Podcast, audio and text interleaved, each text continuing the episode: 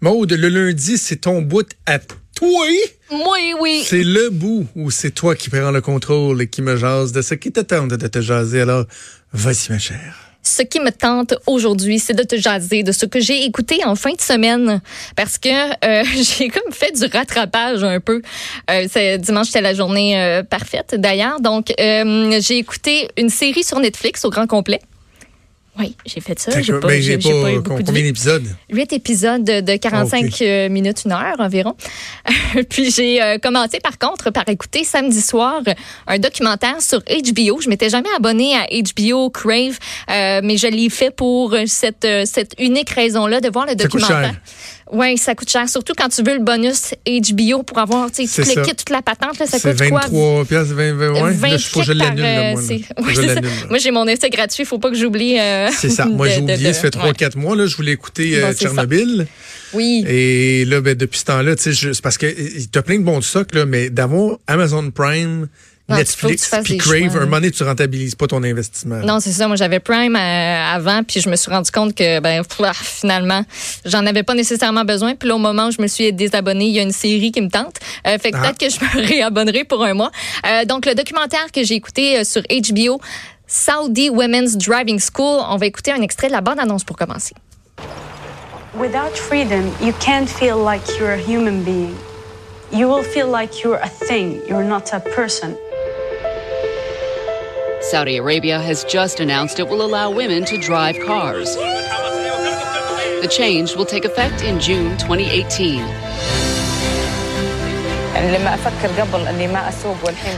Donc, en septembre 2017, le prince Mohammed Ben Salman a annoncé que dorénavant, les femmes seraient autorisées à conduire en Arabie saoudite. Il faut savoir que le droit de conduire a été interdit aux femmes en 1990 dans ce pays-là et que c'était le seul où il y avait une loi comme ça. Le changement a été effectif à partir du 24 juin 2018. Euh, tu sais, terminer, devoir aller dans le désert pour apprendre à conduire en cachette ou même se déguiser en garçon pour conduire en ville. Parce que ça, c'est des femmes qui ont témoigné, ont raconté ce genre de choses-là. L'équipe de tournage est arrivée en octobre, a filmé on and off durant trois mois environ. Puis il faut savoir aussi que les équipes de tournage étrangères sont pas souvent admises en Arabie Saoudite. C'est plutôt rare. Donc, tout- ils vont, mais ils reviennent pas.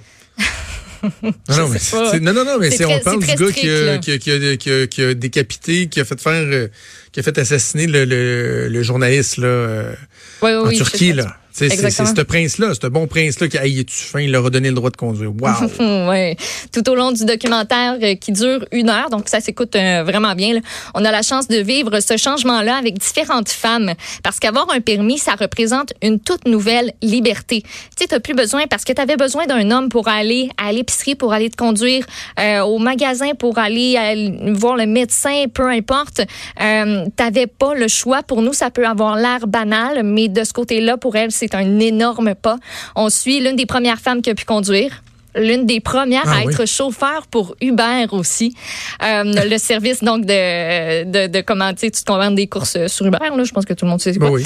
Euh, on serait euh, même aussi sur une piste de course pour suivre une femme qui tripe à faire de la vitesse puis qui s'est dit ben pourquoi moi je serais pas meilleure qu'un homme? Donc elle fait partie d'une équipe puis c'est elle là, qui chauffe puis elle chauffe ça pas à peu près. Euh, et surtout on en suit une qui enfin a la chance de prendre des cours de conduite. On entre dans une école de conduite qui est l'une des plus grandes du monde dédiée aux femmes 700 instructeurs 250 autos des infrastructures immenses. Et euh, c'est vraiment euh, c'est vraiment le fun de l'accompagner dans tout ce processus là Durant les cours, ben, tu sais, c'est une professeure femme qui lui montre comment faire, qui la coach. Puis jusqu'au moment où, à la toute fin, elle passe l'examen final. Puis tu sens qu'elle est vraiment stressée, mais qu'elle a vraiment hâte. Puis tu sais, faut que ça fonctionne, là. faut qu'elle le pense. Puis finalement, la joie après ça d'avoir son permis de conduire. Puis tu sais, cette femme-là travaille dans un showroom. Elle vend des autos. Elle pouvait pas conduire. Pouvait pas Ben, En tout cas, conduire. elle avait pas son permis de conduire avant. C'est ça, ils ont donné une promotion quand on a autorisé les femmes à pouvoir conduire. On lui a dit, bon, t'étais au centre d'appel, maintenant on va te mettre dans le showroom. Puis tu sais, elle, ça représente comme l'accomplissement ultime. Puis à Ben un oui. moment donné, ben, elle va avoir sa propre voiture. Euh, je vous ai dit tantôt, il y en a qui ont appris à conduire dans le désert. Il y en a une qui témoignait comme quoi elle se déguisait en garçon. Elles sont là pour en témoigner, mais on nous parle aussi euh, de celles qui sont toujours derrière les barreaux pour avoir déjà conduit quand c'était interdit. Il y a des militantes qui présentement sont emprisonnées encore à ce jour pour des raisons obscures parce qu'il y en a qui ont été arrêtées à peu près trois mois avant que ce soit interdit. Mais ça, c'est toutes des femmes qui ont milité pour que ça se passe, puis qui ont même euh, publié des vidéos sur les réseaux sociaux les montrant en train de conduire illégalement. Mais trois mois avant que ce soit permis, on est allé les rechercher puis on leur a dit, ah ouais, en prison. Ah, mais en même temps, euh, aussi, sur le fond, c'est stupide, mais il reste que c'était illégal là-bas. Bon. Oui. Mais ça, ça, c'est comme le pot ici. Tu sais, quand on savait que le pot était pour être légalisé, deux semaines avant, techniquement, si tu vendais du pot, c'était encore illégal ou si c'était encore illégal. Fait que, tu sais, c'est où tu traces la ligne, mais on peut pas s'empêcher de se dire quand- comment c'est pour conduire, là. Tu sais, laissez-les sortir, là. Sans que vous avez entendu le bon sens. C'est surtout que c'est des militantes qui, oui, demandaient euh, ça, le droit de conduire, mais tu sais, qui militaient aussi pour bien d'autres choses. là. La liberté d'expression en Arabie saoudite est très brimée.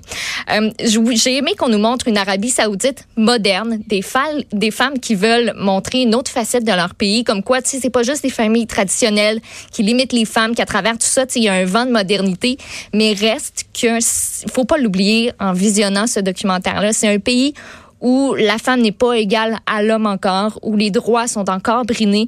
brimés. Faut vraiment, je pense qu'il faut vraiment garder ça en tête parce Ben que ça nous présente un beau portrait. Puis c'est vraiment le fun de voir ça, de voir cette modernité-là, ces jeunes femmes-là qui ont de l'ambition puis qui se disent, nous autres, c'est maintenant que ça se passe. tu sais. Il y a un vent de changement puis nous autres, on en fait partie. Je trouve ça incroyablement beau, mais il faut toujours garder ça en tête. Tu sais, on en a eu une là, qui s'est réfugiée ici, euh, une, une jeune femme d'Arabie Saoudite en janvier dernier, qui est arrivée au Canada, puis que elle, c'est son père, son frère la pourchassait, là, puis Oui, oui, oui. a réussi à s'échapper. Fait que ça, il faut pas oublier non plus. Est-ce que le documentaire le fait sentir, ça, ou. Est-ce que le documentaire met, euh, certains, émet certains doutes sur le fait que, ouais, bon, il y a ça, mais il y a beaucoup d'autres progrès à faire? là?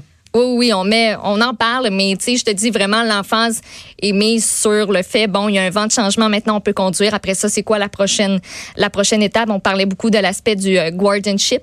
Donc, que les femmes, tu sais, sont jamais, euh, sont jamais majeures. Tu restes tout le temps mineur, puis tu es responsable d'un homme. Si c'est pas ton mari, c'est ton père, ça peut même être ton frère, ça peut même euh, ça peut même être ton enfant si ton mari décède. Donc tu as toujours un gardien masculin. Euh, je sais qu'il y a eu là dans les derniers mois un assouplissement de ça, tu sais comme quoi les femmes vont pouvoir maintenant demander un passeport, sortir euh, du pays sans demander la permission. Mais il y a aussi des des euh, des le prince c'est c'est baqué en bon français là. Il y a des termes aussi qui disent dans cette modification-là que ben le gardien légal peut d'une certaine façon refuser la sortie à sa femme du pays. Ah, Fait que il y a encore du travail à faire. Ah non, c'est ça, c'est bien mais- beau le permis de conduire, là, mais ils sont pas libres pour autant. là. mais, mais euh, vraiment un documentaire euh, à voir. là. Moi, j'ai j'ai beaucoup, beaucoup, beaucoup aimé. OK, rappelle-nous le nom. Ça s'appelle Saudi's Women Driving School. Disponible Et- sur HBO Exactement. et Crave. Et, là, ben, j'ai écouté une, une série sur Netflix aussi, euh, juste après ça. Puis, euh, ben, pas en tout léger, mais pas, pas en tout. Ça s'appelle Unbelievable, une série de huit épisodes d'environ 45 minutes, une heure, qui est arrivée sur Netflix en septembre dernier. On va écouter un petit extrait. I know this is hard, but I need to ask you some questions about what happened. He tied my hands. He said if I screamed, he'd kill me. No signs of forced entry. Doors and windows were locked. No DNA. Not a single neighbor saw or heard a thing.